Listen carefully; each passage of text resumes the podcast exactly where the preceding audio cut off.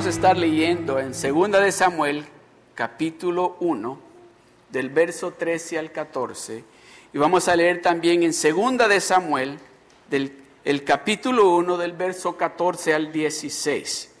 Amén. Dice la palabra de Dios, Segunda de Samuel, capítulo 1, del verso 13 al 14. Dice, entonces Samuel dijo a Saúl, locamente has hecho, no guardaste el mandamiento de Jehová, tu Dios, que él te había ordenado. Pues ahora Jehová hubiera confirmado tu reino sobre Israel para siempre. Mas ahora tu reino no será duradero. Jehová se ha buscado un varón conforme a su corazón, al cual Jehová ha designado para que sea príncipe sobre su pueblo, por cuanto tú no has guardado lo que Jehová te mandó. Usted sabe que Saúl, de la semilla de Saúl, es lo que Dios le está diciendo, de ti hubiese salido el Mesías, si tú hubieses sido obediente.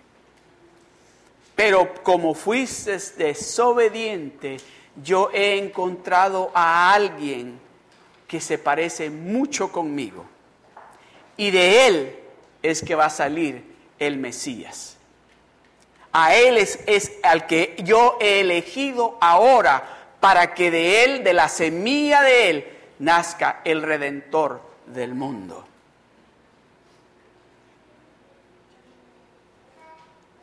Voy a continuar.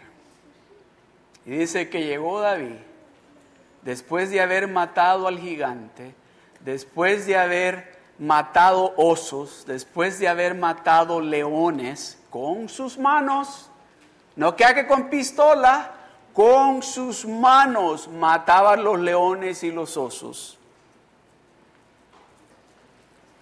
Le dijeron, oye, al rey, al rey le ha dado un espíritu, un demonio de depresión que lo está atacando.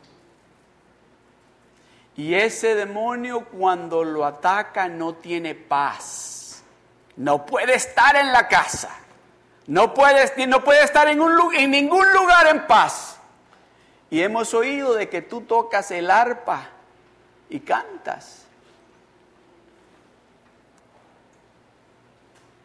Y usted me decirle algo. No sé si a usted le ha pasado esto. Que usted está pasando alguna dificultad bien tremenda y mira tal vez algún familiar alegre cantando y dice, yo con lo que estoy pasando y este aquí cantando como que si no supiera lo que estoy pasando. O tal vez en el trabajo. Ya le dijeron a usted en el trabajo que le van a dar layoff y usted mira a su compañero feliz de la vida, cantando.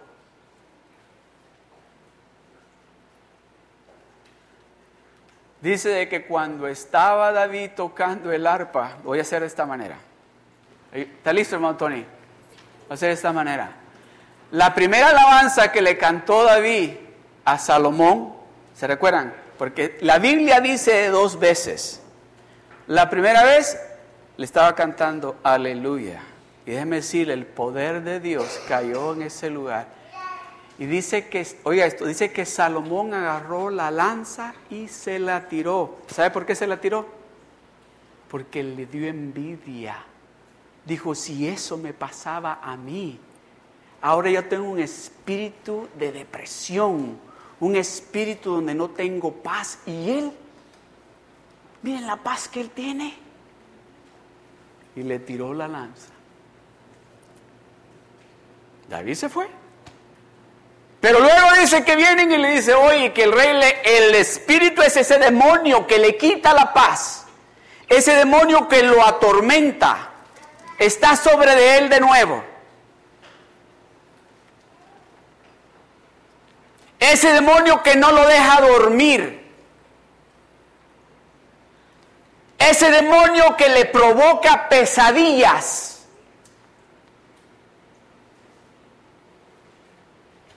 Ese demonio que le causa dolor de cabeza, ese demonio que le causa irritación, ese demonio que le causa dolor de estómago, ha llegado sobre él. ¿Puede venir a tocar el arpa de nuevo?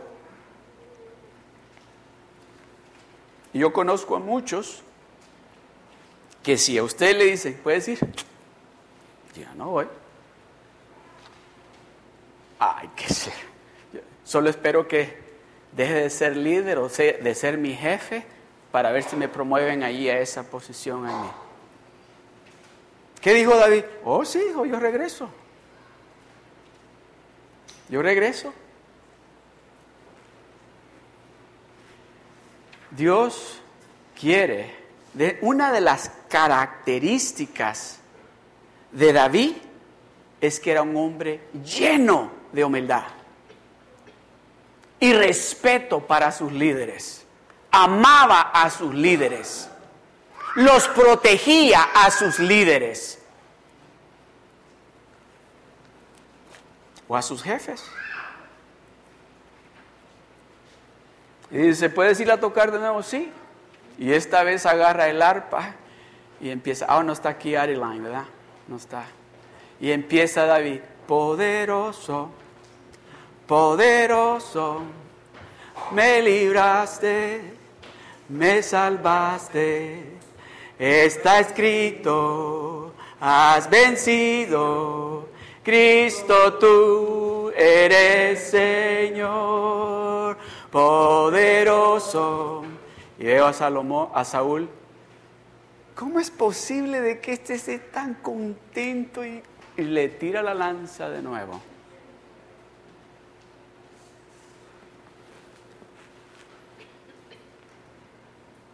¿Puede trabajar usted para una persona así? ¿Puede vivir usted con una persona que lo ame de esa manera?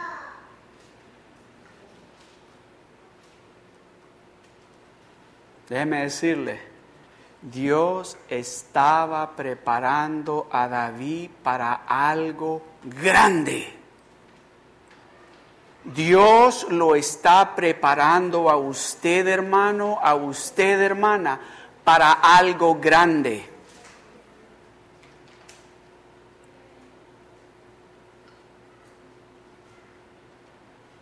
Tal vez usted está pensando, no, ya me voy a salir de esto porque eh, eh, esto no va a trabajar. Yo ya no voy a aguantar que me estén tratando de esta manera. Yo no estoy diciendo que se deje abusar. Eso no es lo que la palabra de Dios está diciendo. No estoy diciendo que se deje pisotear. No estoy diciendo que si usted tiene una relación donde está siendo abusado o abusada, que se deje abusar.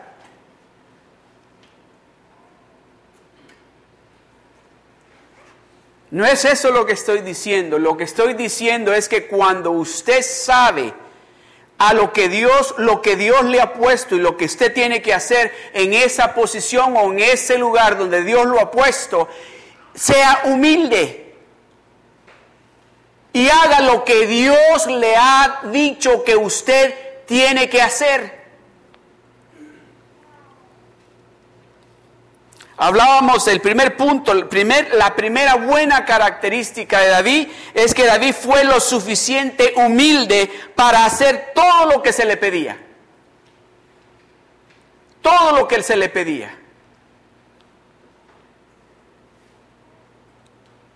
Yo daba el domingo pasado ejemplos como esposos, como hijos, como empleados. ¿Cuántas veces dijimos como empleados o hemos dicho como empleados? Ah, pero eso no me toca a mí. Eso le toca a aquel. ¿Por qué me está diciendo que lo haga yo?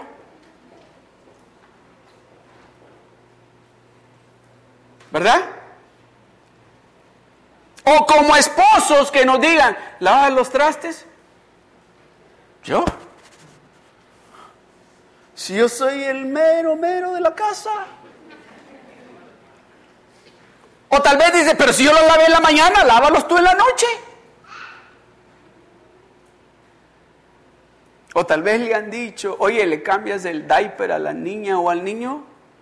¿Y qué se hizo? Pues. Ah, no, eso no se lo cambio yo. Cámbiaselo tú. Oh, ¿quieren que le diga lo que decimos? No, no se lo voy a decir.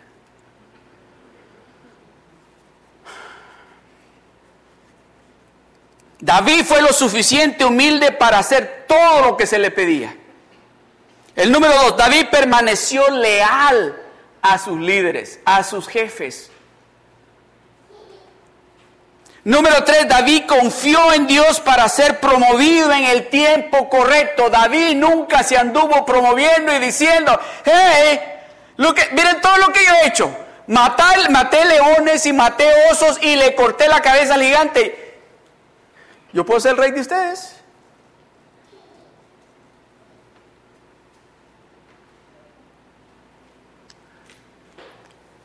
Yo me acuerdo que trabajé en un lugar donde había una muchacha muy inteligente, pero muy inteligente. Sabía de, yo no sé nada de computadoras.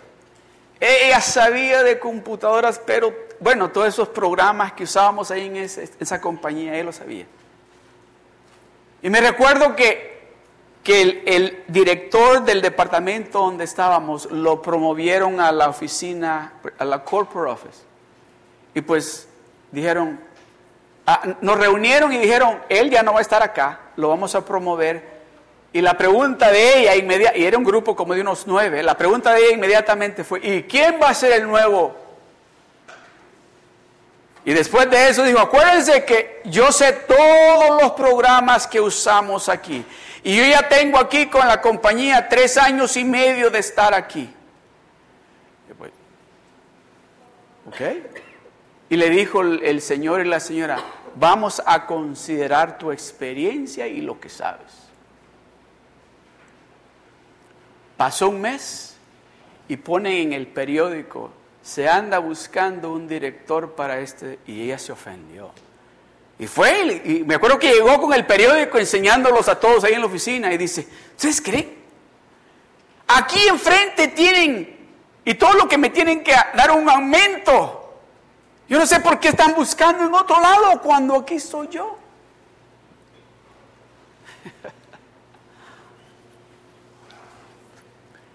Pasaron dos meses y nada. Y pues cuando tenía reuniones todos los lunes, le volvió a recordar y le dice, oye, y, ya encontraron el, porque yo, yo estoy disponible. Y le dieron la posición a la que estaba de recepcionista. Uh, se fue de la compañía ella. De enojada porque no la promovieron a ella. No, Dios es el que promueve. Déjeme decirle, cuando usted está en las manos de Dios, Dios es el que lo promueve. Esa muchacha que promovieron de la recepción me promovió a mí como asistente de ella. Cuando ella se fue, llegué yo. Y yo sin tener conocimiento de todo lo que la otra tenía. Dios es el juez.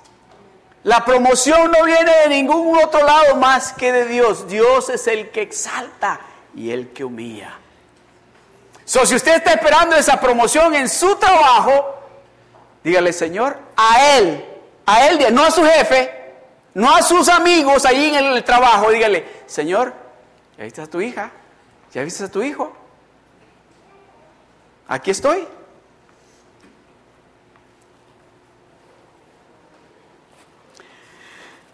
Dice el número 4, David amó genuinamente y cuidó a sus líderes.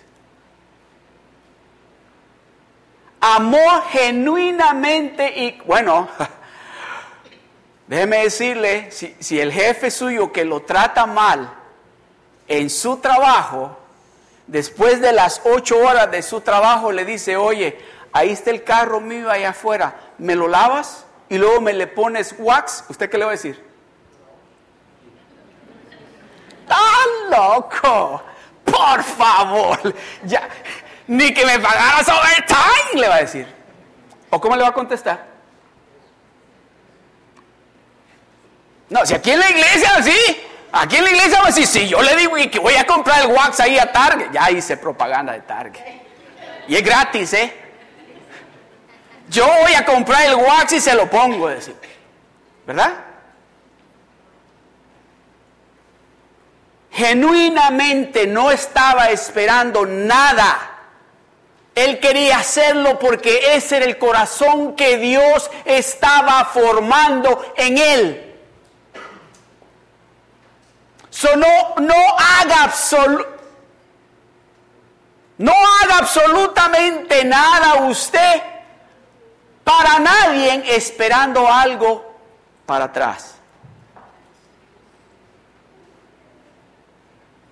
Porque el que lo va a bendecir es Dios cuando usted lo haga porque quiere agradar a Dios. David amó genuinamente y cuidó a sus líderes. Mire cómo reaccionó David cuando murió Saúl. Mire esto, dígame si no es un hombre que genuinamente amaba a su líder. Cuando su líder, cuando le bajaba ese espíritu de depresión, ese espíritu de envidia, lo quería matar, David lo seguía amando genuinamente. ¿Sabe lo que me acuerdo? Te acuerdan ahorita. tenía una tía que su esposo era borracho. Pero de esos borrachos que él tenía que tomar todos los días y tenía que dormirse, pero de borracho. Y me recuerdo que me recuerdo bien, me recuerdo cuando toda su familia le decían, déjalo. Mira, ¿para qué sirve? Ahí la andas cuidando. Ahí la andas, mira, que arreglando de la cama, bañándolo cuando anda y todo sucio. Déjalo. ¿Sabe lo que ella decía? Oh, es que ustedes no saben, decía, que el que me lo dio a él fue él. Pero así borracho, así, Dios me lo dio. Pero mira Y les decía ella, miren esta casa. Él la compró.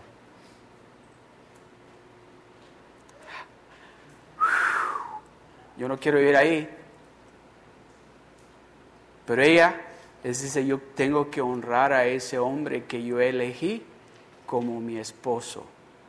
Él, él, no me maltrata físicamente ni verbalmente. El único mal que tiene, decía así, que es borracho. Pero todo lo que hace falta aquí en la casa está. Es difícil, ¿verdad?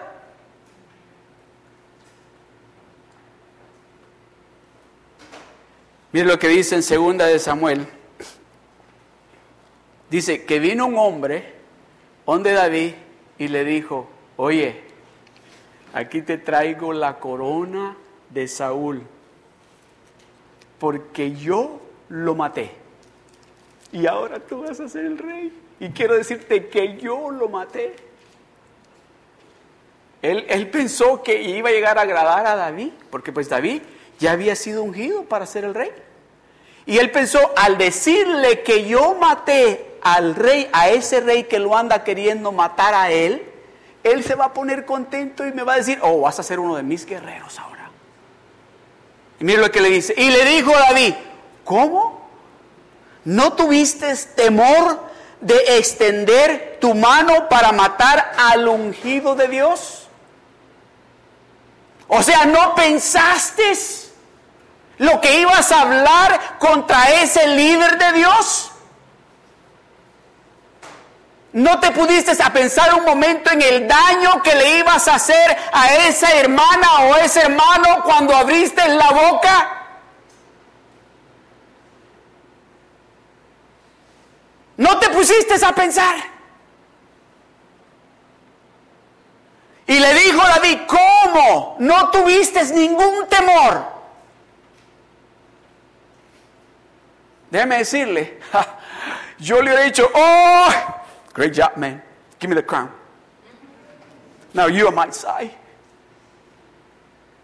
David era un hombre temeroso de Dios. David, déjeme decirle, ese respeto que Dios tenía, que David tenía hacia el ungido de Dios, era porque lo había recibido de pasar en la presencia de Dios.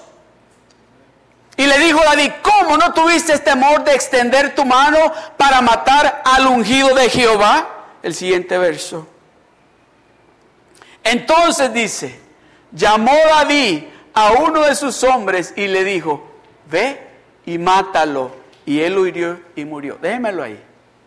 ¿Sabe lo que estaba enseñándole David ahí? A todos los que estaban con él.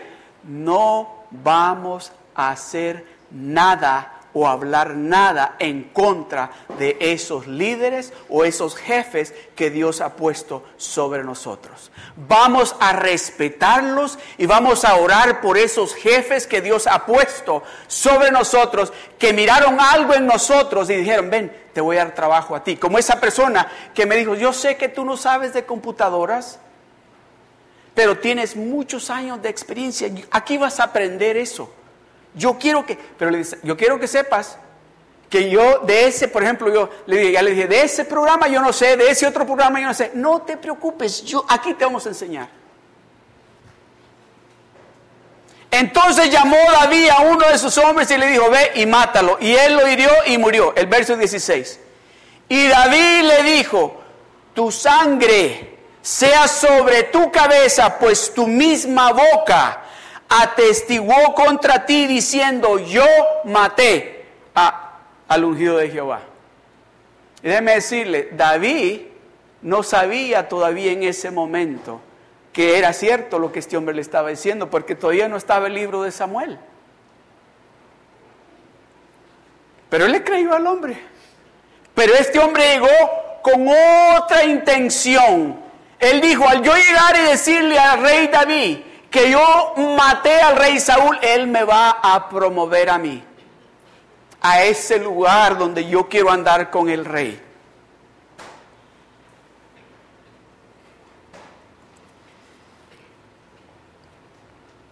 David no solamente fue leal de corazón a su líder, sino que él castigó a quien quiera que actuara contra el Hijo de Dios o contra el ungido de Dios. No solamente fue leal a su líder, sino que también castigó a aquellos que fueron desleales con su líder. Usted sabe que hizo lo mismo David siete años y medio más tarde, hizo lo mismo con otras dos personas. Mira lo que dice la palabra en, en segunda de Pedro, capítulo 2, verso 9 al 10. Dice, sabe el Señor librar de tentación a los piadosos y reservar a los injustos para ser castigados en el día del juicio. Y mayormente a aquellos que siguiendo la carne andan en conscupiscencia e inmundicia y desprecian el señorío. Atrevidos Oiga esto, atrevidos y contumaces no temen decir mal de las potestades superiores. O sea que no les preocupa decir cosas malas de aquellas personas que están sobre de ellos, ya sean líderes o jefes o ya sea quien sea que está sobre de usted, no les importa decir cosas malas de esas personas.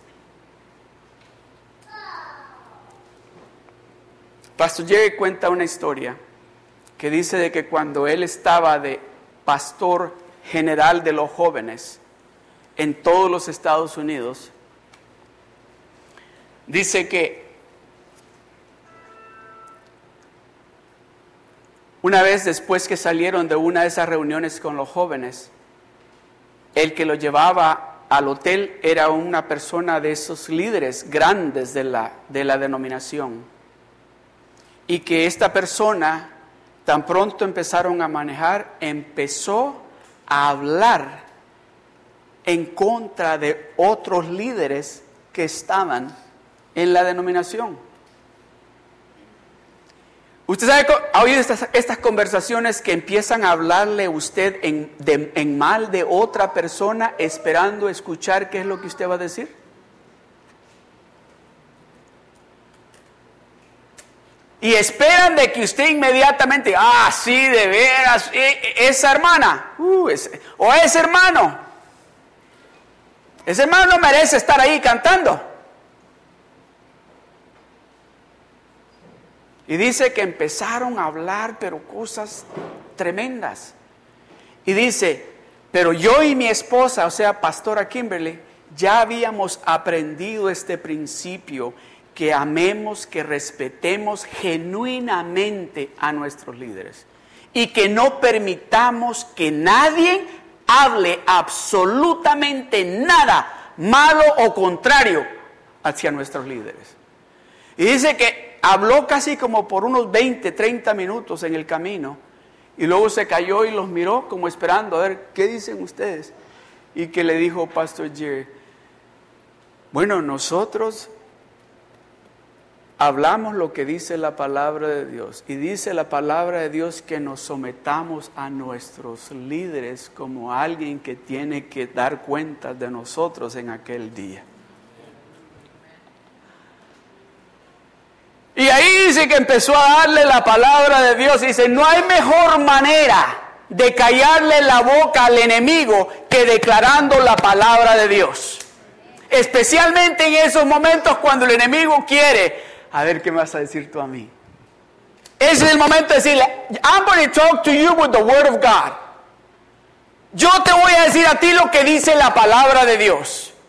Y dice que cuando terminó el de hablar, dice que le dijo, Oh, sí, sé que le dijo, no, yo, yo no estaba diciendo, yo estaba nada más como haciendo un comentario.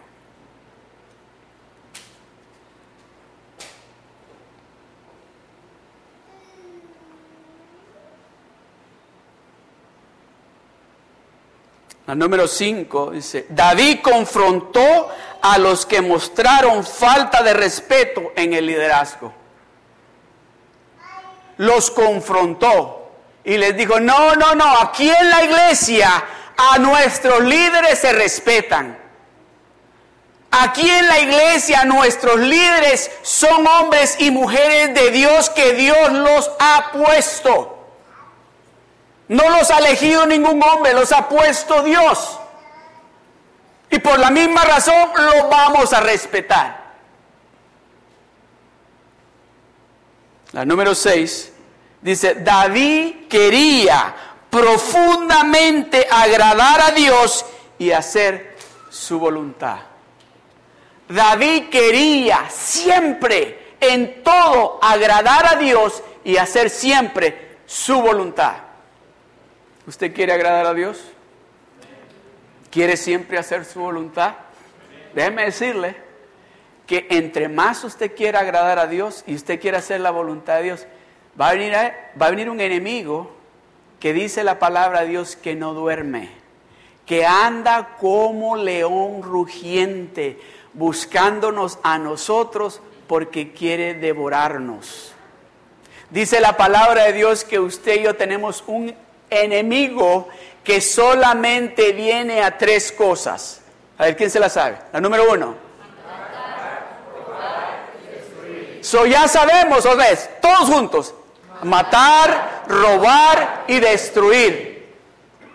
¿Usted sabe que ese, ese quiere destruir esta obra? ¿Usted sabe de que ese quiere destruir su familia? ¿Usted sabe que ese quiere destruir su salud? ¿Usted sabe que ese quiere destruir sus finanzas?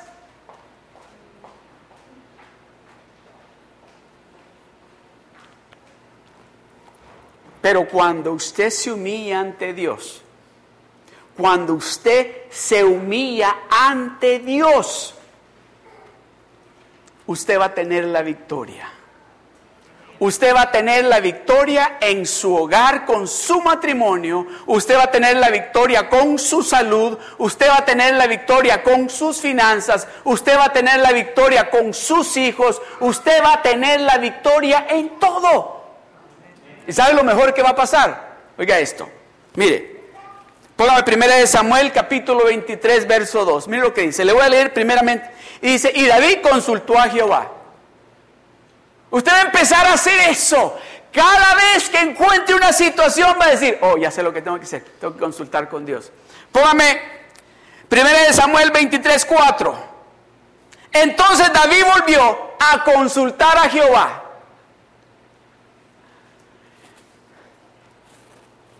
Primera de Samuel 30, verso 8. Y David consultó a Jehová. Primera de Samuel, perdón, segunda de Samuel, capítulo 2, verso 1. Después de esto aconteció que David consultó a Jehová.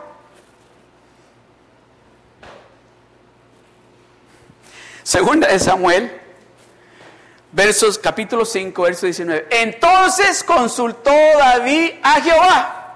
Segunda de Samuel 5:23. Y consultando David a Jehová. Segunda de Samuel 21, verso 1. Hubo hambre los días de David por tres años consecutivos y David consultó a Jehová. ¿Qué es lo que usted va a hacer?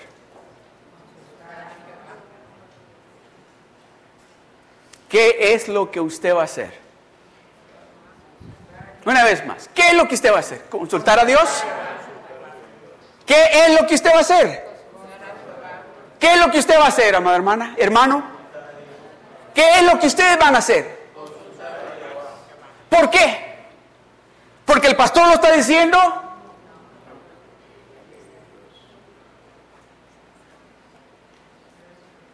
Déjeme decirle, esa característica Dios la puso en David.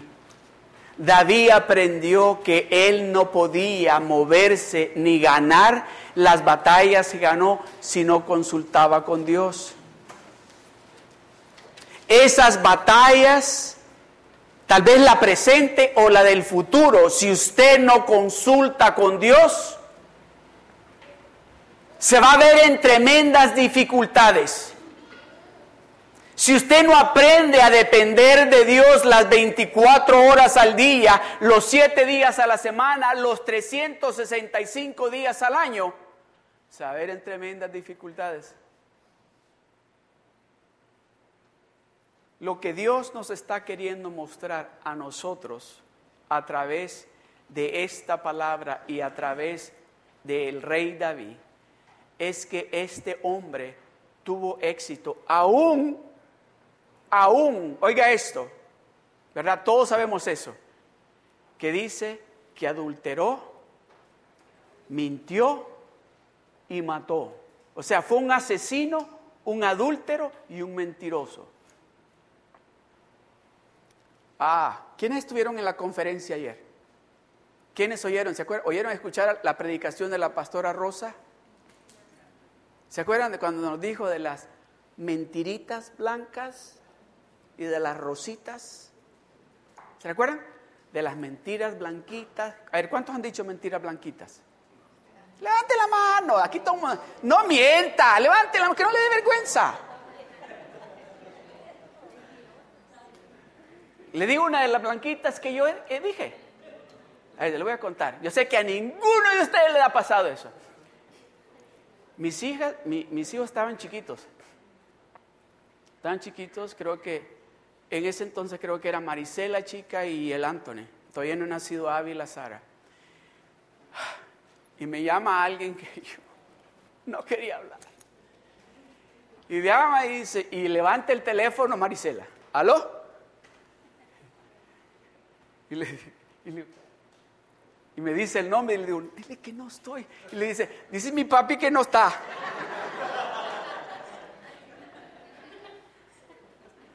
No, no, no, no, no me dijo él, no me dijo él, fue mi mami que me dijo que mi papi no está aquí.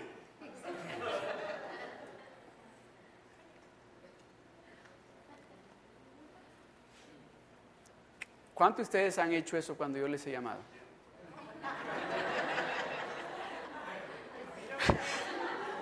El pastor, no conteste, no conteste, no conteste, no contestes.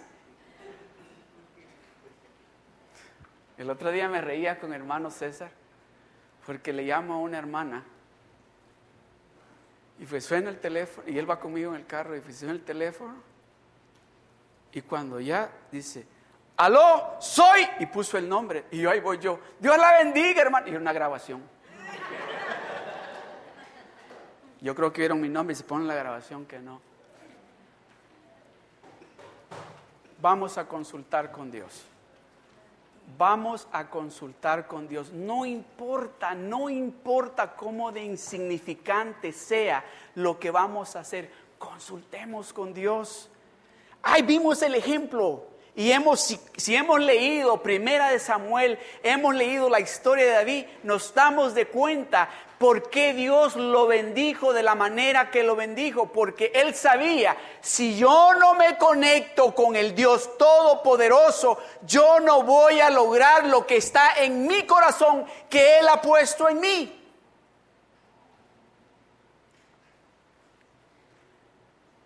¿Se recuerdan? Les voy a recordar algo y tal vez algunos no se van a acordar porque todavía no estaban aquí. Pero les voy a recordar de algo que Dios nos dijo al principio de este año 2016. Aquí nos lo dijo, que este año 2016 no iba a ser como el año 2015. ¿Se recuerdan? Porque ahora yo les pregunto, ¿ha cambiado el año 2016 para usted? Amén entonces quiere decir que este año 2016 hemos sido obedientes. No al 100%, pero hemos sido más obedientes que el año pasado. So, todavía nos quedan como cuatro meses para que se acabe el año. So, consultemos con Dios para que este año termine exactamente como Dios nos lo dijo al principio del año. Amén. Pongámonos de pie. Gloria a Dios. Gloria al Señor. Gloria a Dios. Gloria a Dios. Aleluya.